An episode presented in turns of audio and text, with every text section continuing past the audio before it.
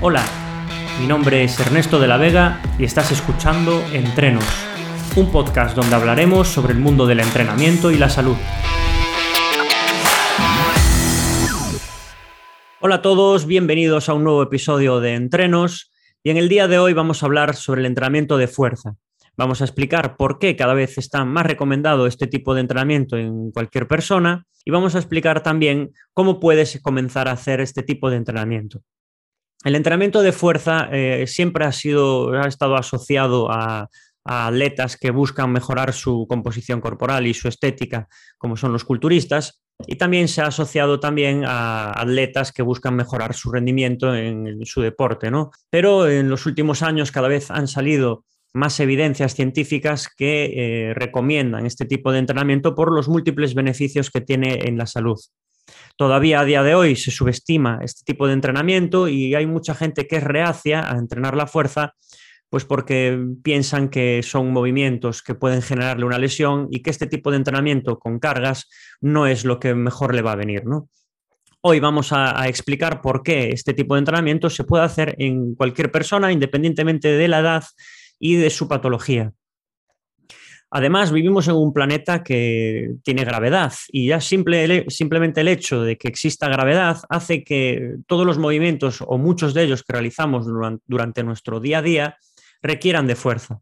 Como por ejemplo puede ser subir y bajar escaleras, sentarnos y levantarnos de una silla, cargar con las bolsas de la compra, jugar con nuestros eh, niños pequeños. Al final hay muchos movimientos que demandan este tipo de capacidad como es la fuerza. Además, se suele normalizar o se suele ver normal eh, cuando las personas mayores ya llegan a una edad avanzada que tengan que utilizar bastones para caminar o silla de ruedas, ¿no? No hay motivo para no mantenerse activo tanto física como, mentalmente y este tipo de entrenamientos también, el entrenamiento de fuerza también ayuda a estas personas mayores. Entonces, la temática de hoy va a ser eh, ver qué beneficios se han demostrado en este tipo de entrenamiento y eh, cómo puedes empezar a hacer este tipo de entrenamiento de fuerza también. El entrenamiento de fuerza mejora la ganancia muscular, tanto en hombres como en mujeres de todas las edades. Y solo esto ya es eh, una excusa más que justificada para eh, llevarlo a la, práctica, ¿no? ya que cada vez la población es más sedentaria y también tiene problemas de sarcopenia. la sarcopenia es la pérdida de masa muscular y, y de función. ¿no? La sarcopenia se suele ver sobre todo en la, vejez, en personas mayores, y eh, conlleva una peor autonomía y salud. Eh, no es lo mismo eh, la musculatura que tiene una persona que es activa y, entrena regularmente que una persona que es más sedentaria y, pues bueno, básicamente pues que no es activa, ¿no? Al final, la primera va a tener siempre pues mejor, mejor salud y mayor autonomía. Además, la pérdida de tejido muscular está asociada a una serie de problemas fisiológicos, como pueden ser la pérdida de masa ósea, la disminución de la tasa metabólica en reposo, el aumento de grasa, la diabetes, el síndrome metabólico, que aumentará las posibilidades de tener problemas de salud y, que, bueno, eso pues va a repercutir ¿no? en un futuro. Como anécdota, eh, me gusta señalar que los astronautas, cuando viajan al espacio, eh, en los vuelos espaciales, pierden de masa muscular más o menos un 20%. Eh, en ingravidez también existe una pérdida de masa ósea que, han eh, estipulado que es entre el 1 y el 1,5% al mes, cuando en la Tierra los ancianos pierden un 1,5 al año. Es decir, que cuando estamos en ingravidez perdemos masa muscular y perdemos masa ósea, lo cual repercutirá negativamente en nuestra salud. Las consecuencias de la falta de gravedad son igualmente aplicables a las personas sedentarias. Una persona que no es activa y que pasa mucho tiempo sentado, pues digamos que puede ser un símil a un astronauta que viaja al espacio y que pierde masa muscular y masa ósea. Por eso me parece importante recalcar que vivimos en un planeta que tiene gravedad y que necesitamos entrenar la fuerza para tener mejor función, eh, sobre todo cuando seamos mayores. Voy a explicar ahora los beneficios que tiene el entrenamiento de fuerza y los que se han evidenciado, ¿no? Vamos a hablar sobre el primero de ellos, que es la prevención y el control de la diabetes tipo 2 y la mejora de la sensibilidad a la insulina. Es decir, que pacientes que tengan diabetes se les está recomendando entrenar la fuerza por las mejoras que pueden tener a la hora de ser más sensibles a la insulina. El entrenamiento de fuerza también disminuye la grasa corporal. Los posibles medios por los cuales el entrenamiento de fuerza disminuye las, reservas de grasa son el aumento de la tasa metabólica en reposo, la mayor sensibilidad a la insulina, como dije antes, y una mayor actividad simpática. Es decir, que ahora eh, hay muchas más indicaciones con personas que quieren perder grasa, se les está recomendando entrenar la fuerza porque se ha visto que hay eh, mejoras en obtener ese resultado. Además, mejorar eh, el entrenamiento de fuerza disminuye el colesterol, reduce la presión arterial, eh, cosas que son muy importantes también en personas pues, que sufren de eso, de colesterol o, o que tienen hipertensión. Hay una mejora con el entrenamiento de fuerza, como dije antes, de la densidad mineral ósea. Los adultos que no realizan entrenamiento de fuerza pueden experimentar una reducción del 1% al 3% en la densidad mineral ósea cada año de vida. Es decir, personas que tienen osteoporosis o osteopenia, que es lo anterior a la osteoporosis, se les recomienda entrenar fuerza. Hay un alivio de molestias asociadas a artritis y a fibromialgia si entrenas la fuerza también. Obviamente hay un aumento de masa muscular entrenando la fuerza y hay un aumento del metabolismo en reposo. El entrenamiento de fuerza favorece la ganancia muscular, lo que hace que se necesite más energía en reposo para el mantenimiento de los tejidos.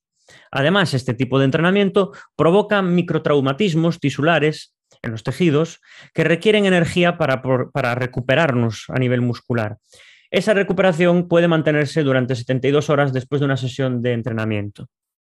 Es decir, que como veis hay muchos beneficios que eh, pueden, eh, pueden, darse con este tipo de, entrenamiento de fuerza. Por ello, no solo es un entrenamiento que está destinado a culturistas o a atletas de rendimiento, sino también a personas que busquen salud. Ahora eh, quiero explicar cómo eh, es, a mi, modo de ver, la mejor manera de, o una de ellas, de entrenar la fuerza. Vamos a hablar sobre los patrones de movimiento. Para organizar correctamente el entrenamiento de fuerza, vamos a clasificar los ejercicios en función del patrón de movimiento, teniendo en cuenta la dirección del movimiento y la articulación que está implicada en ese movimiento. En mi opinión, clasificar los ejercicios de fuerza por patrones de movimiento es más efectivo por tres motivos. El primero de ellos es el equilibrio muscular. Normalmente, la clasificación más tradicional en este entrenamiento de fuerza se suele hacer por músculos aislados, y esto viene de la escuela del culturismo. Haciéndolo de esta manera hay más riesgo de llevarse o de, generar desequilibrios musculares. Sin embargo, clasificando los ejercicios por patrones de movimiento, conseguiremos un reparto del trabajo muscular más equilibrado. Con lo cual, el equilibrio muscular es uno de los motivos por los que recomiendo entrenar la fuerza por patrones de movimiento. Otro motivo es la activación muscular. Es decir, el cuerpo está formado por un tejido muscular que actúa de manera sinérgica y coordinada, con lo cual entrenar bajo este concepto de patrones de movimiento siempre va a ser más lógico y más funcional. Otro motivo es la transferencia. En la mayor parte de los movimientos, tanto deportivos como de la vida diaria, se utiliza más de un músculo por eso, entrenar por patrones de movimiento en donde participan varios músculos a la vez siempre va a tener más transferencia a nuestro día a día o a nuestra actividad deportiva. Por tanto, esta es la clasificación de ejercicios que suelo recomendar a la hora de iniciarse o de mantener un entrenamiento de fuerza. Las categorías de ejercicios son el empuje vertical, el empuje horizontal, la tracción vertical, la tracción horizontal, eh, los dominantes de rodilla, los dominantes de cadera y los rotacionales. Esas son las categorías de los patrones de movimiento y dentro de cada categoría hay varios ejercicios. Dentro de los ejercicios dominantes de cadera, eh, que en esta categoría vamos a incluir ejercicios en los que la cadera es la protagonista del movimiento, la musculatura más implicada va a ser el femoral, el glúteo, los erectores espinales y los estabilizadores de la cadera varios ejemplos de ejercicios dominantes de cadera van a ser el peso muerto, el hip thrust, un puente glúteo, un cool femoral, etc. Hay otra categoría como es la dominante de rodilla. En este tipo de ejercicios, la rodilla va a ser la, articulación principal y la musculatura más implicada es el cuádriceps, los aductores y el glúteo. En la categoría de, bueno, ejercicios dominantes de rodilla puede ser simplemente una sentadilla, una zancada, eh, una, un, una extensión de rodilla, etc. En la categoría de empuje vertical vamos a incluir ejercicios en donde movemos la carga por encima de nuestro tronco, verticalmente. La musculatura implicada aquí son el deltoides anterior, el deltoides medio y el tríceps. Luego está la tracción vertical, ejercicios en los que tiraremos de la carga verticalmente desde arriba hacia nuestro cuerpo. Aquí la musculatura más implicada es la parte posterior del deltoides, el dorsal ancho y el bíceps. Un ejemplo de tracción vertical es una dominada y un ejemplo de empuje vertical es un press militar. También tenemos otra categoría como es el empuje horizontal. En esta categoría vamos a incluir ejercicios que impliquen mover una carga por delante de nuestro cuerpo, alejándola de nosotros en sentido horizontal. La musculatura implicada aquí son la parte anterior del deltoides, la parte media del deltoides y el tríceps. Luego, por último, está la tracción horizontal, donde formarán parte los ejercicios que impliquen mover una carga hacia nuestro tronco, tirando de ella en dirección horizontal. La musculatura implicada aquí va a ser el dorsal ancho, los retractores escapulares, bíceps, deltoide posterior y deltoides medio. Esto es un resumen de eh, ejercicios que se van a incluir en ese tipo de categorías. Ahora lo que quiero hacer es daros un ejemplo de cómo podemos organizar un plan de entrenamiento eh, en base a los patrones de movimiento. Lo que vamos a hacer es tener en cuenta o, partir de un tipo de entrenamiento que nos lleve una hora en el gimnasio. ¿no? Dentro de esa hora, lo que vamos a hacer es, eh, los primeros 10 minutos es calentar. ¿Cómo podemos calentar? Pues realizando una actividad aeróbica, como puede ser bicicleta, cinta elíptica, un remorgómetro. Y a continuación, después de hacer ese calentamiento, hacer una activación, donde incluiremos ejercicios de movilidad y estabilidad. Esos ejercicios son en colchoneta, y son eh, obviamente en descarga porque son con nuestro propio cuerpo. Y recomiendo hacer cinco ejercicios de movilidad y de estabilidad, haciendo eh, entre 8 y 10 repeticiones por ejercicio. Después de ese calentamiento, vamos a hacer eh, tres biseries. La primera biserie es de torso-pierna, la segunda biserie también es de torso-pierna y la tercera biserie son dos ejercicios accesorios. En la primera biserie de torso-pierna eh, vamos a incluir ejercicios multiarticulares y esa primera biserie la vamos a realizar con, con, pesos, con una carga pesada, que viene siendo entre el 80 y el 85% del 1RM. Vamos a hacer tres series de seis repeticiones y el descanso entre esas tres series van a ser entre 90 y 120 segundos aproximadamente. Aunque esto es subjetivo, en teoría hay que descansar lo suficiente para poder hacer la siguiente serie con garantías. En la segunda biserie va a ser otra biserie de dos ejercicios, se llama biserie porque son dos ejercicios seguidos sin descanso. De esta manera vamos a aprovechar el tiempo en el gimnasio y tener más densidad de entrenamiento. Y son biseries de torso-pierna porque mientras haces pierna descansas el torso y viceversa. Vuelven a ser ejercicios multiarticulares y la carga ahora va a ser media entre el 75 y el 80% del 1RM. En esta biserie vamos a hacer tres series de ocho repeticiones. En la tercera biserie, los dos ejercicios son accesorios, ya no son ejercicios multiarticulares, y son, eh, sino que son monoarticulares, y vamos a hacer eh, carga ligera, quiere decir que van a ser pesos entre el 65 y el 70% del 1RM. Realizaremos tres series de 12 repeticiones. Por último, vamos a hacer un trabajo cardiovascular interválico. Podemos hacer un entrenamiento HIT es decir, de alta intensidad, o un entrenamiento de media intensidad, esto dependiendo del nivel de condición física de la persona. 15 minutos serían suficientes. De esta manera vamos a hacer una hora de entrenamiento. ¿Cómo progresar este tipo de entrenamiento? La primera biserie la vamos a progresar de 6 a 8 repeticiones. Quiere decir que cuando podamos hacer 8 repeticiones con un mismo peso, pasaremos a cambiar el peso y volveremos a hacer seis repeticiones. Si tenemos que hacer un ejercicio como es la sentadilla, por ejemplo, y vamos a hacer con 50 kilos seis repeticiones, por poner un ejemplo, cuando consiga hacer ocho repeticiones con ese peso, será el momento de subir el peso y volver a repetir el ciclo empezando por seis repeticiones.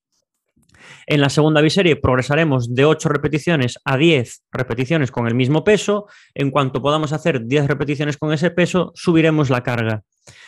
Y en la biserie de ejercicios accesorios progresaremos de las 12 repeticiones a las 15 repeticiones. Aquí no es tan importante la progresión en carga, lo que podemos hacer es ir cambiando y, combinando diferentes ejercicios. La progresión en la parte cardiovascular va a ser cuando hagamos hits, vamos a progresar por ratios, empezando por el ratio 1-4 y progresar hasta el ratio 1-1. Por ejemplo, empezar con 30 segundos de ejercicio intenso y 2 minutos suaves y poco a poco progresar hasta realizar 30 segundos de ejercicio intenso, 30 segundos de ejercicio suave. Esto podríamos hacer entre 5 y 8 eh, series o intervalos por sesión. Esto sería un ejemplo. Eh, tengo que decir también que el 1RM es la repetición máxima.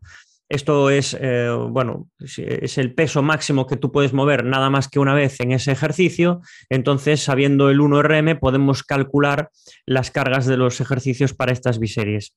Hay otras maneras eh, más sencillas de calcular el 1RM que, bueno, en futuros vídeos os voy a explicar para que los podáis utilizar a la hora de ir al gimnasio. Vamos a ver ahora un ejemplo de sesión de este tipo de entrenamiento por patrones de movimiento. Imaginémonos que vamos a ir dos días a entrenar eh, al gimnasio. Tenemos sesión A y sesión B. En la sesión A vamos a realizar eh, cinco ejercicios de eh, activación, de movilidad y de estabilidad, como son el gato, el dead back o bicho muerto, rock back o un ejercicio para movilizar los aductores, plancha lateral abdominal y puente glúteo. Aquí podemos incluir cualquier tipo de ejercicio que se realiza en colchoneta que sea de movilidad o de estabilidad, que más adelante en futuros vídeos también os, explicaré.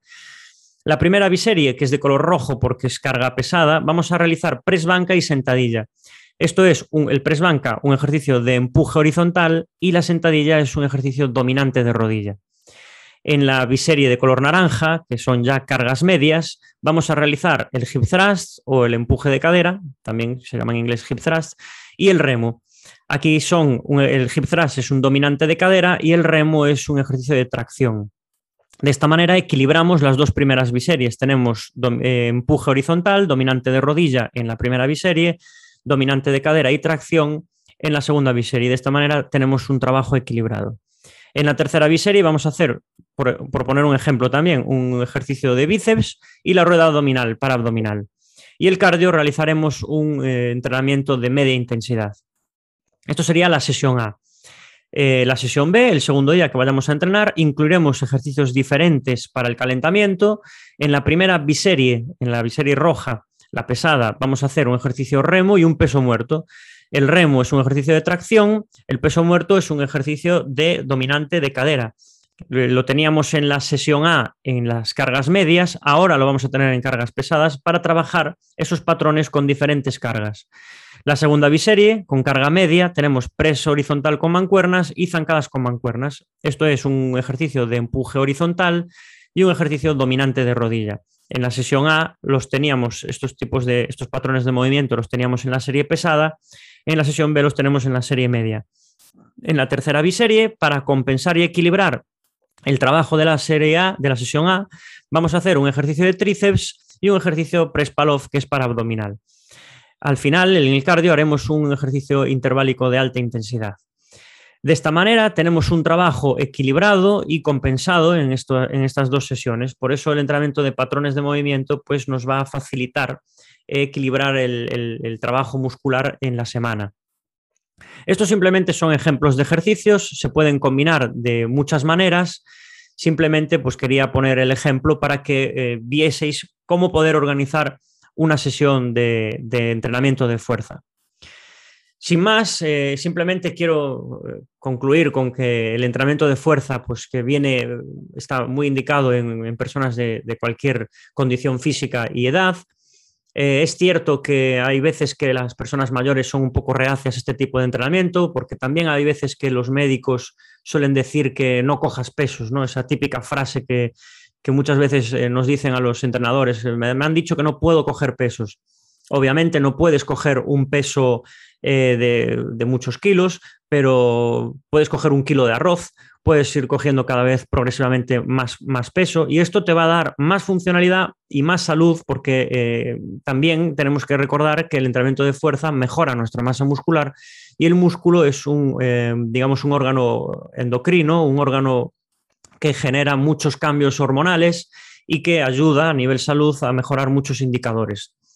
Animo a cualquier persona a informarse con un profesional de, cómo puede empezar a, entrenar este tipo de, manifestación de la capacidad física como es la fuerza.